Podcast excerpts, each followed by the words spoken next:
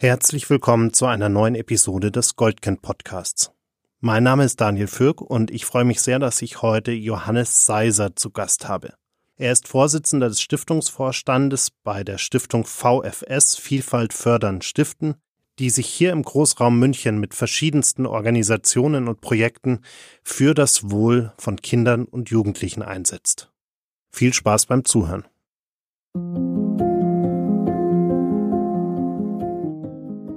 Das Zusammenleben ist nicht immer einfach. Besonders in Familien kann es immer wieder einmal schwierig werden. Das ist auch ganz normal.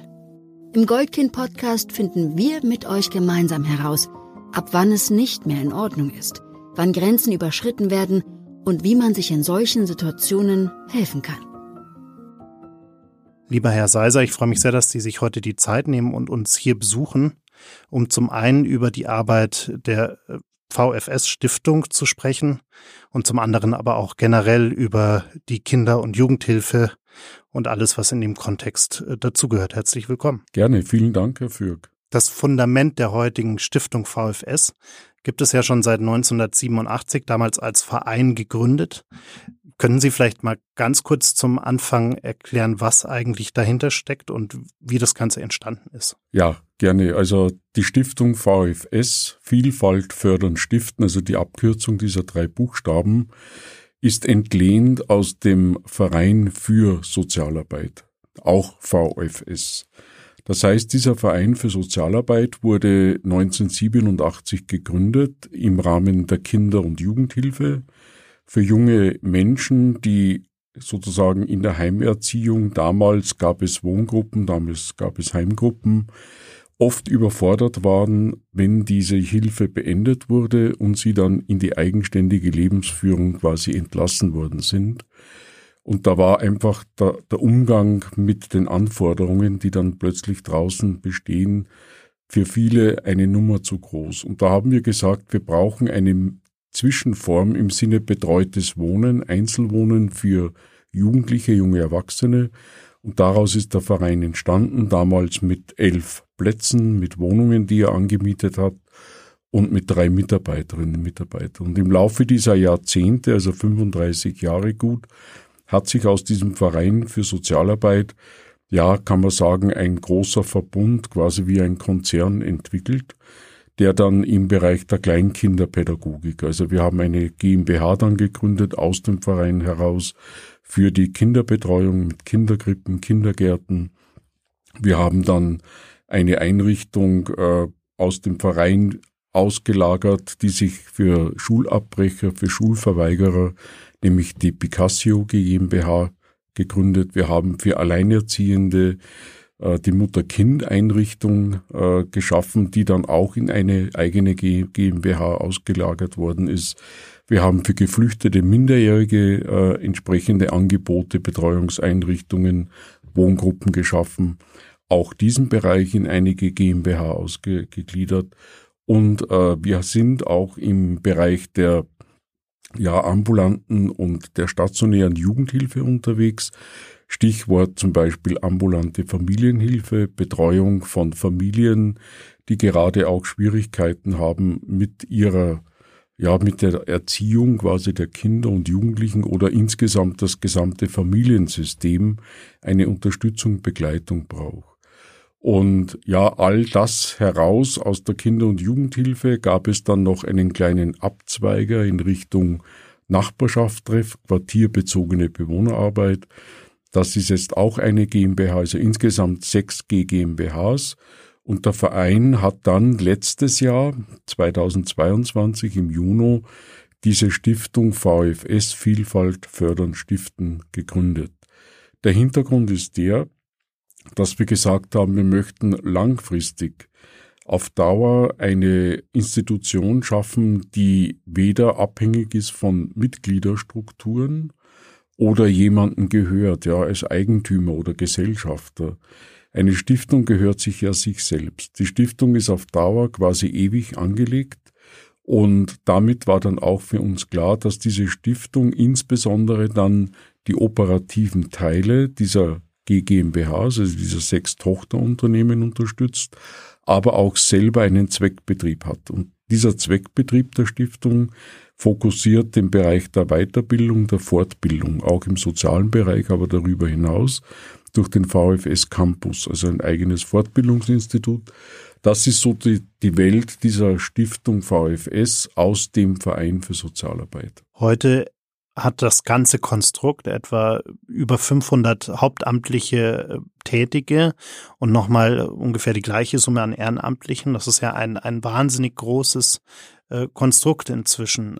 Ja, ist richtig. Also es ist in dem Sinn äh, relativ groß geworden, wenn man bedenkt, vor 35 Jahren klein angefangen mit einem kleinen Hinterhofladen äh, zu dritt mit drei Mitarbeiterinnen und Mitarbeitern mit elf Plätzen für Jugendliche und mittlerweile ja in dieser Vielfalt natürlich auch äh, eine große Anzahl von Zielgruppen damit abgedeckt werden. Insbesondere der Schwerpunkt in München und Umgebung, also der Großraum München ist unser Betätigungsbereich und da sind wir sehr stark dann natürlich im Bereich der Familien, der Kinder und Jugendlichen unterwegs in dieser Vielfalt der Angebote. Jetzt beschäftigen wir uns hier in dem Format ja ganz viel mit Kindern aus dysfunktionalen Familien. Wo sind denn da die Schnittpunkte auch in, in Ihrer Arbeit zu diesen Familien und auch zu den Kindern und Jugendlichen, die aus solchen Familien kommen? Also in unserem Verbund aus Stiftungen und dieser gemeinnützigen Gesellschaften, die wir haben, gibt es sehr viele Schnittpunkte dabei. Also wenn ich jetzt äh, von den kleinsten, jüngsten ausgehe, also für unsere GmbH Servus Kids, also das ist die Gesellschaft, die für die Kinderbetreuung zuständig ist. Da werden über 1100 Kinder mittlerweile in den verschiedensten Einrichtungen, Kindergrippen, Kindergärten, Horte betreut. Da fällt es sehr stark auf und insbesondere jetzt im Anschluss nach dieser dreijährigen Corona-Pandemiephase, wie sehr auch Familien und insbesondere Kleinkinder auch unter diesen äh, Bedingungen gelitten haben. Aber darüber hinaus, das gab es ja auch schon vorher, vor Corona, dysfunktionale Familien. Das heißt, da, wo das Familiensystem als solches, was Familie eigentlich darstellen soll, nicht mehr, wie es heißt, funktioniert. Deswegen dysfunktional. Und diese Bereiche ziehen sich durch in den ambulanten Familienhilfen, bei den Jugendlichen, die wir betreuen, bis hin auch in den Nachbarschaftstreff, wo äh, bis hin Ältere durchaus mit äh, den Anforderungen, die äh, an sie gestellt werden, teilweise nicht mehr zurechtkommen.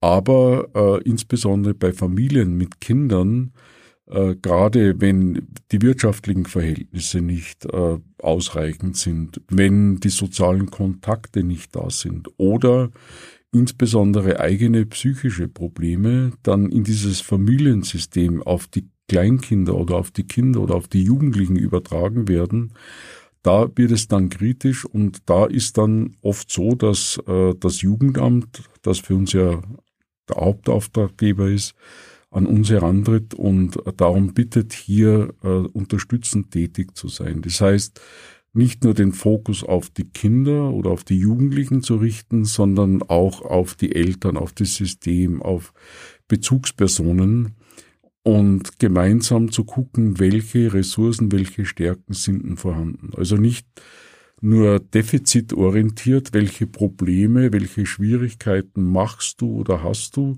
sondern eher, welche Stärken, welche Fähigkeiten hat der Einzelne in dem System, aber auch dieses System als solches.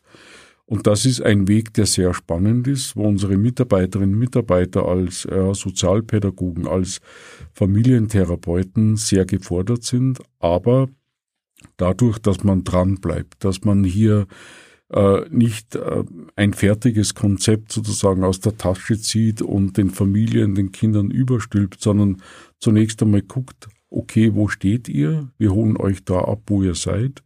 Und was ist denn der Weg, auf den wir uns jetzt gemeinsam machen wollen? Und was können wir dazu beitragen? Also nicht im Sinne von wieder eine Konsumation, wir bieten was und ihr nehmt, sondern wir beide, beide Seiten arbeiten daran. Und das ist durchaus sehr herausfordernd und spannend. Jetzt haben Sie gerade schon verschiedene Anknüpfungspunkte zu Kindern aus dysfunktionalen Familien beschrieben. Was mich interessieren würde, Sie als jemand, der ja einen ganz guten Überblick auch hat über verschiedenste Einrichtungen, über verschiedenste Systeme, auch die, äh, ich sage jetzt mal, eher städtischen, kommunalen äh, Anknüpfungspunkte auch kennt. Wie gut funktioniert denn die Identifizierung von familiären Problemen heute? Also äh, wie gut ist die aus Ihrer Sicht die Aufdeckungsrate, wenn man sie so nennen möchte, von äh, Kindern, die in solchen eher schwierigen Umfeldern äh, aufwachsen? Also ich denke, die Sensibilisierung ist durchaus äh, gestiegen.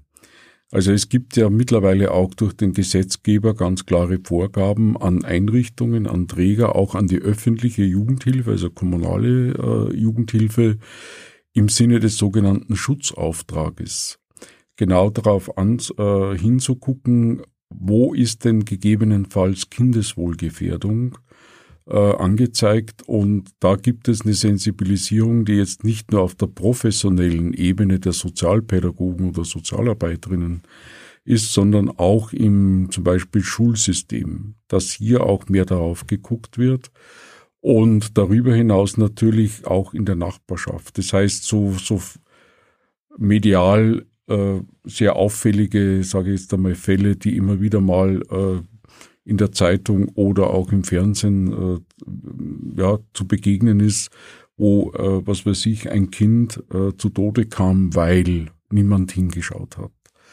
Und all das führt auch dazu, dass diese Sensibilisierung innerhalb vor allem auch der Ämter zugenommen hat und stärker ist. Und die, die Frage, wie kann man dem adäquat begegnen, das ist, steht auf einem anderen Blatt. Das heißt, die Bedarfe steigen. Dadurch, dass man auch mehr hinsieht, fällt auch mehr auf. Und dadurch, dass hier mehr Fälle steigen, müsste man auch auf der anderen Seite die entsprechenden Ressourcen dazu bereitstellen. Und diese Ressourcen kosten auch Geld. Und diese Gelder entsprechend da einzusetzen, ist eine Frage, die auch eine politische Entscheidung ist. Und je nachdem, wie hier die Stadtpolitik oder die Kommunalpolitik sich mit diesen Themen identifiziert und äh, entsprechend auch ernst nimmt, desto eher könnten auch mehr äh, Fälle und damit mehr Kinder, mehr Jugendliche und Familien insbesondere begleitet und unterstützt werden. Wenn wir an Kindeswohlgefährdung zum Beispiel denken, dann schießen uns direkt Bilder von äh, physischer Gewalt in den Kopf, von äh, sexuellem Missbrauch, von all diesen Themen, die, die äh, ja einfach auch sehr in den Medien präsent sind.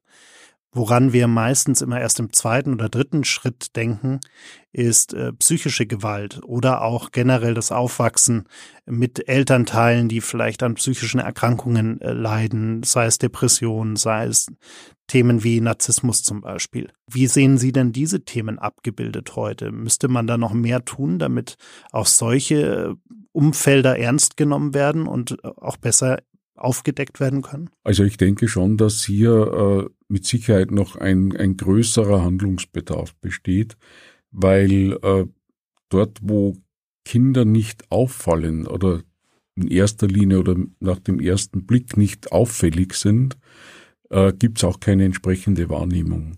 Und oft ist es so, wie Sie das auch beschri äh, beschrieben haben, dass diese Art von Vernachlässigung oder auch äh, das ein Elternteil oder Eltern äh, aufgrund ihrer psychischen Erkrankung oder ihrer entsprechenden ja, Verfassung nicht in der Lage sind, tatsächlich zu, als Familie oder Eltern zu funktionieren, also diese Dysfunktionalität äh, nicht sofort auffällt, weil das System dann oft oder die Familie das oft gut kaschieren kann oder die Kinder das einfach auch nicht aus einem Schamgefühl oder aus einem Verständnis der Loyalität gegenüber den Eltern, äh, weder im Freundeskreis noch in der Schule, in der Klasse oder sonst wo äh, sagen, sondern eher auch mit abdecken und, und versuchen, vieles auszugleichen.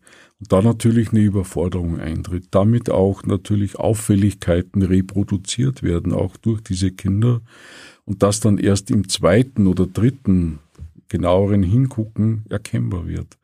Und da äh, denke ich, ist es wichtig, dass beispielsweise in den verschiedensten Einrichtungen wie Schule, wie Tagesstätten, Kindergärten, äh, Also dort, wo Menschen mit Kindern äh, zu tun haben, arbeiten, hier auch diese Sensibilität geschult wird. Also hier denke ich, ist auch ein starker Fortbildungsbedarf. Wir haben ja auch diesen VFS Campus in unserem Fortbildungsprogramm, ist auch entsprechende Bausteine da drin.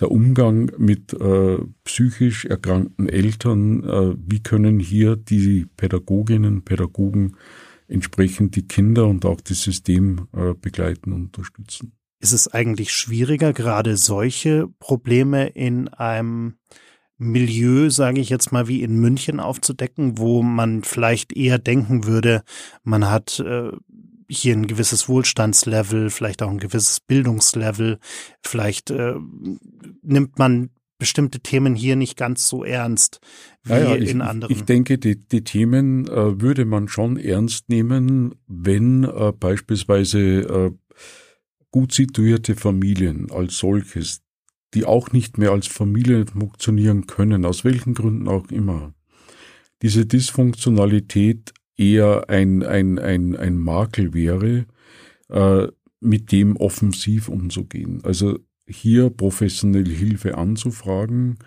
weil äh, ja, wir sind uns da vielleicht zu schade oder wir, wir sind, ja, wir sind was Besseres, salopp gesagt. Das heißt, es fällt eher auf äh, bei Familien, wo schon von vornherein auch andere äh, Indikatoren mit eine Rolle spielen, wie beengte Wohnraumverhältnisse oder dass hier Kinder offensiv äh, oder offensichtlich vernachlässigt werden, wenn die ohne Essen, ohne Frühstück in die Schule oder in den Kindergarten kommen. Dass hier äh, die Kinder dann natürlich einen Rückschluss auf die Familie oder aufs System geben können, ist quasi wie ein Spiegelbild. Wenn man gut hinguckt und genau hinguckt, kann man das auch erkennen. Bei gut situierten Familien oder da, wo München als eine auch reiche Stadt ist, ist es eher vielleicht so, dass man dann äh, vielleicht auf der Ebene von Erziehungsberatung höchstens oder Psychologen, die man kennt, äh, zugreift, um dann das Problem eher bei den Kindern zu verorten, als selber als System sich die Frage zu stellen, welchen Anteil habe ich als Vater oder als Mutter oder wir als Geschwister zu der Auffälligkeit unserer Tochter oder unseres Sohnes oder unseres Bruders oder Schwester. Wir haben auch viel uns mit Lehrkräften unterhalten äh, und auch die Frage gestellt, wie gut denn eigentlich dieses, dieses Entdecken quasi von Missständen funktioniert. Ähm, und viele Lehrkräfte scheuen sich davor, auch dann wirklich konsequent sozusagen einzugreifen, aktiv zu werden, weil äh, zum einen die äh, Eltern auf der anderen Seite natürlich jeden Vorwurf abstreiten, weil sie sofort in die Konfrontation gehen, äh, weil sie sofort mit irgendwelchen anderen Schritten drohen und so und ähnlichem. Zusätzlich sind die Lehrkräfte oft auch gar nicht so sehr dafür ausgebildet. Also wie Sie gerade schon auch die Arbeit von ihrem äh, VFS Campus angesprochen haben. Es, es fehlt da teilweise auch wirklich an der, an der ja, psychologischen Ausbildung, äh, an den Grundlagen, um solche Themen auch gut einschätzen zu können. Und dann kommt noch das Thema Zeit dazu, dass natürlich jedes äh, Problem, was man angeht, nochmal Zeit konsumiert, die den Lehrkräften dann ohnehin oft fehlt. Hm, ist das auch so ein System? Systemisches Problem, wo wir äh, einfach auch dafür sorgen müssten, dass gerade an Schulen auch äh, Institutionen wie ein, ein schulpsychologischer Dienst gestärkt wird, dass das nicht so nicht nur so ein Nebenbei-Job sozusagen ist, sondern dass man wirklich auch haupt, hauptamtliche Verantwortliche für diese Themen an den Schulen hat. Ja, ich denke, äh, es gibt bereits Ansätze, wie Sie es erwähnt haben. Äh, es gibt Schulpsychologen, es gibt dann auch die Möglichkeit der sogenannten Schulsozialarbeit, die immer mehr auch an den Schulen äh, implementiert ist. Und ich denke im Zusammenspiel mit all diesen Professionen, also sprich den Lehrkräften, Psychologen, äh, Sozialarbeiterinnen, Arbeitern in dem Bereich der Schulsozialarbeit, hier gemeinsam ein, ein ja, sage ich mal, ein, ein Level zu erarbeiten, wo dieses äh, Erkennen von ja, Dysfunktionalität bei Kindern und Jugendlichen eine, eine äh, Sensibilisierung herbeiruft, die dann auch die Möglichkeit bietet, entsprechende Hilfsmaßnahmen dann einzuleiten. Man muss es ja nicht selbst machen als Lehrer, sondern es gibt die Möglichkeit, sich an die Sozialbürgerhäuser zum Beispiel hier in München zu wenden und äh, im Prinzip auch dort äh, vorstellig zu werden, zum Beispiel von seitens der Schulleitung. Sagen, wir haben hier ein auffälliges Kind oder wir haben die und die Indizien äh, können Sie denn nicht jemand vorbeischicken und vielleicht, dass man mal mit den Eltern einen Termin macht? Oder wenn eine Schulsozialarbeit vor Ort ist mit den Sozialpädagogen gemeinsam. Ich denke, da sind gute Ansätze da, aber die könnten selbstverständlich weiter ausgebaut werden und sollten auch. Es gibt ja ganz, ganz viele verschiedene Hilfsangebote für Familien. Ähm, es gibt sehr einfache Dinge, die man in Anspruch nehmen kann, die jetzt auch noch gar keine großen vermeintlich negativen Folgen für die Eltern zur Folge haben. Ähm, aber generell habe ich das Gefühl, auch je mehr wir uns mit den Themen beschäftigen, all diese Hilfsangebote haben immer so einen ganz negativen Stempel in der Wahrnehmung und äh, sind wahnsinnig stigmatisiert äh, und äh, werden gleich mit Jugendamt und Waisenhaus und, und all diesen Szenarien, die man aus irgendwelchen Filmen vielleicht auch kennt, gleichgesetzt. Was müsste denn passieren, dass man diese Sachen aus dieser Ecke herausbekommt? Weil eigentlich wäre doch das Idealziel, dass man sagt, Familien nehmen solche Angebote ganz natürlich wahr, wenn sie den Bedarf dafür verspüren. Und dann könnte man vielleicht schlimmere Eskalationsstufen vermeiden, weil man schon mit niedrigschwelligen Angeboten vielleicht wirklich zu einer positiven Veränderung kommen kann. Genau, das, das äh, Stichwort niederschwellig ist genau das richtige Stichwort, dass hier nicht sozusagen erst äh, dann äh, man aktiv wird, wenn sprichwörtlich das Kind in den Brunnen gefallen ist, sondern hier auch schon im Vorfeld mit äh, ganz einfachen Möglichkeiten den Zugang erhält und auch den betroffenen Eltern oder den Familien Signale setzt, da gibt es Möglichkeiten mal zum Reden oder sich äh, ja entsprechende Beratungsangebote auch mal anzuhören. Und da ist zum Beispiel das Stichwort Familienzentren ganz wichtig. Wir betreiben auch zum Beispiel im Rahmen einer äh, Gesellschaft ein großes Familienzentrum, wo niederschwellige Angebote für die Familien von Krabbelgruppe bis hin zu Mutter-Kind-Gruppen, äh, zu Bastelgruppen, wie auch immer, angeboten wird. Und in dieser Familien, in diesem Familienzentrum gibt es auch eine Beratungsstelle. Das heißt, dass hier immer wieder auch äh, die Möglichkeit besteht, äh, mit den dort tätigen Fachkräften ins Gespräch zu kommen oder auch über dieses Familienzentrum entsprechende Beratungsangebote oder Vorträge oder entsprechende Informationsabende wahrzunehmen. Und äh, wenn Familien da schon bereit sind, mal dieses Angebot aufzugreifen, dann ist das schon ein Riesenschritt. Äh, die größte Schwierigkeit ist gerade bei Familien äh, dort anzukommen, die sich dem entziehen, die gar nicht, äh, ja, sozusagen unter, unterm Radar laufen, die gar nicht wahrnehmbar sind, weil sie nicht erscheinen, weil sie nicht kommen. Und dann ist die Frage, okay, ist in der Nachbarschaft durch äh, die Nachbarn oder durch Auffälligkeiten weil hier schon ein paar Mal die Polizei vorbeifahren musste, weil es da zu Gewalttätigkeiten oder zu entsprechenden Exzessen gekommen ist, dass dann hier erst jemand dann auftritt, dann wird es schon sozusagen auf äh, wahrgenommen wie von außen. Ja, das heißt, da ist nicht von sich aus jemand gekommen und das werden wir immer haben. Es gibt Familien, die bei einem gewissen Leidensdruck von sich aus vielleicht Signale setzen und sagen, da bräuchte man Hilfe oder nehmen Angebote wahr. Und auf der anderen Seite wird es Familien nach wie vor geben, wo erst durch Eskalationen es auffällt, dass hier ein Bedarf besteht. Leider, ja. Was müsste denn passieren, dass man vielleicht auch die Kinder und auch die Jugendlichen vielleicht vor allem äh, so ein Stück weit für diese Themen sensibilisiert. Also dass vielleicht auch Kinder und Jugendliche ihre eigene Situation ein Stück weit besser einschätzen können, weil natürlich so ein Kind wächst in einem Umfeld auf und lernt das erstmal als das Normal kennen ähm, und stellt auch erstmal nicht in Frage, was zu Hause passiert.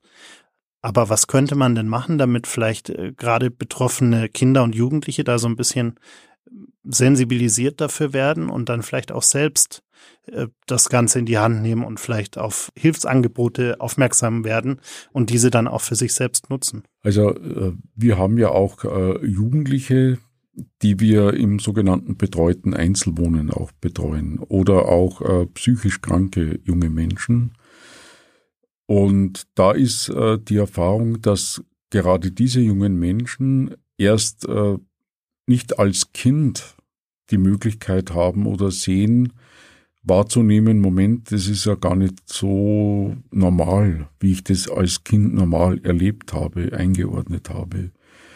Und dadurch, dass diese Abnormalität des Kind oder der Jugendliche oder der Erwachsenwerdende dann erlebt, okay, da ist etwas, was nicht in Ordnung geht, und selber damit nicht fertig wird, dann ist es oft auch äh, durch Auffälligkeiten ein Hilfeschrei. Dass dann, was weiß ich, die Schule geschwänzt wird oder dass dann irgendwelche ja, Sachbeschädigungen oder Gewalttaten, äh, wie auch immer dann passieren, wo dann von außen jemand eingreift. Und das von außen im Sinne von einerseits Justiz, aber auch natürlich äh, gegebenenfalls äh, Jugendhilfe oder die Psychiatrie, dann äh, oft eine, eine, eine, ja, ein Anstoß ist, sich damit erst auseinanderzusetzen oder auseinandersetzen zu können, weil ich jemand an der Seite habe, der oder die mir hilft, mich mit dieser Thematik zu stellen.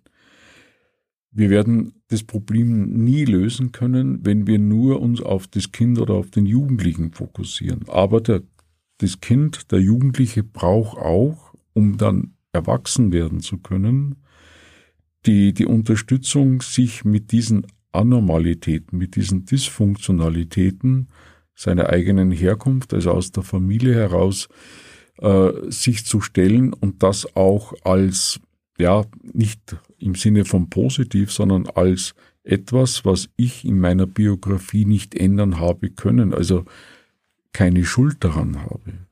Weil oft haben dann Kinder oft die Frage, äh, da bin ich schuld dran, weil meine Mama oder mein Papa so ist. Das liegt an mir.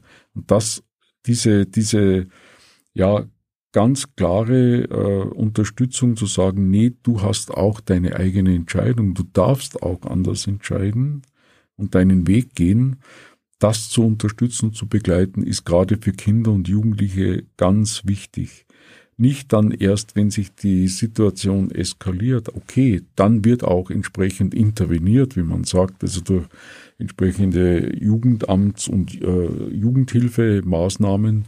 Nee, es braucht auch äh, im Vorfeld, wie wir vorhin gesagt haben, im gesamten Umfeld des Kindes, des Jugendlichen, sei es in der Schule, sei es in der Ausbildung oder sei es auch im Freundeskreis, in den jeweiligen Bezügen die Möglichkeit, dass hier Erwachsene da sind, die ja einen Blick dafür haben und auch die Offenheit haben und die Bereitschaft signalisieren, ich stehe zu dir und kann dich begleiten. Und da ist es auch wichtig, dass Ehrenamtliche beispielsweise, weil nicht nur die professionellen Sozialarbeiter, Sozialpädagogen, Therapeuten, Psychologen äh, die einzigen sind, sondern auch Ehrenamtliche, die Beziehung aufbauen zu Kindern, da unterstützt werden, diesen Blick äh, zu verfeinern und mit weiteren gemeinsam diesen Auftrag und diese Unterstützung der Kinder und Jugendlichen zu ermöglichen.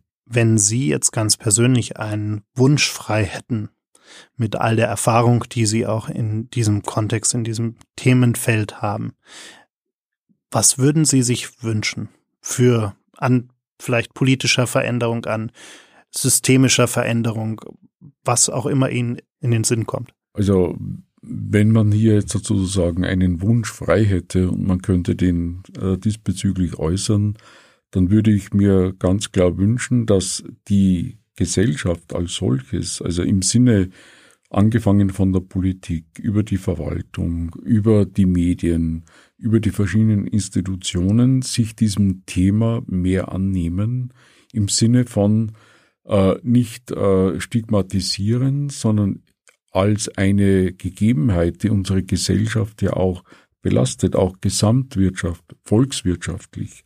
Das heißt, je weniger wir uns darauf, sage ich jetzt einmal, einlassen wollen und können als Gesellschaft, desto mehr werden dann diese Kinder und Jugendlichen, weil Dysfunktionalität wird ja auch quasi vererbt in die nächste Generation, äh, weiter auch die Gesellschaft herausfordern. Und das wäre mein Wunsch, diese Möglichkeit in aller Breite und Offenheit, dass sie vor allem durch die Politik unterstützt wird und in den Medien dargestellt wird. Und das ist zum Beispiel auch eine tolle Möglichkeit durch diesen Podcast, die Möglichkeit, dieses Themenfeld auch in die Breite zu bringen. Weil Sie gerade das Thema mit der Vererbung angesprochen haben, vielleicht noch eine Abschlussfrage dazu. Bräuchten wir denn eigentlich Hilfsangebote für Erwachsene, die äh, vielleicht, bevor sie Eltern werden, in eine Situation kommen, in der sie so ein Stück weit rekapitulieren, was da eigentlich in ihrer eigenen Vergangenheit passiert ist. Also ich rede jetzt mal von Mitte 20 bis Mitte 30-Jährige, die ähm, irgendwie mitbekommen, okay, ich bin jetzt mal an dem Punkt, wo ich so ein bisschen rekapitulieren kann, was da in meiner Kindheit passiert ist, die vielleicht sagen, so will ich aber nicht sein. Ähm, was kann ich denn tun, um, um vielleicht bestimmte Traumata aufzuarbeiten, um bestimmte ähm, ja, Vorfälle, die es einfach gab, auch nochmal aufzuarbeiten. Ich Klar, man kann jetzt natürlich zu einem normalen äh, Psychotherapeuten, Psychologen gehen, äh, versuchen dort einen Therapieplatz zu bekommen, was ja auch nicht so einfach ist. Ähm, aber sollte es da nicht nochmal so dedizierte Hilfsangebote geben, die genau auf diesen Punkt auch ja, abzielen, um vielleicht dann diese Vererbung letzten Endes vermeiden zu können? Also ich, ich denke, äh, was, was durchaus ein, ein guter Angelpunkt wäre, wären sozusagen die äh, Geburtsvorbereitungskurse, die immer wieder angeboten, auch sehr gut nachgefragt werden. Gerade äh, wenn junge Eltern das erste Mal Eltern werden, im Rahmen dieser Geburtsvorbereitung, also nicht nur jetzt bezogen auf die Geburt an sich, sich als Eltern vorzubereiten, sondern auch mit sich selbst dann zu beschäftigen, welche Rolle als Vater, Mutter oder Eltern haben wir und wie bin ich da geprägt? Ich denke, das wäre durch eine interessante Aufgabenstellung für solche Institutionen, die Geburtsvorbereitung äh, durch, vorbereiten oder entsprechend durchführen,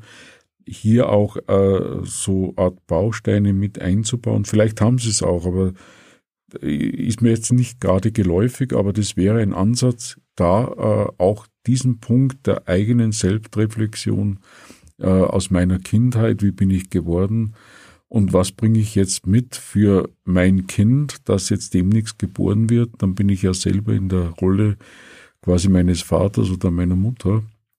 Und was äh, ist da bei mir vielleicht völlig ausgeblendet, was ich noch genauer anschauen müsste? Ich danke Ihnen sehr für die Einblicke und für Ihre Zeit. Gerne, selbstverständlich.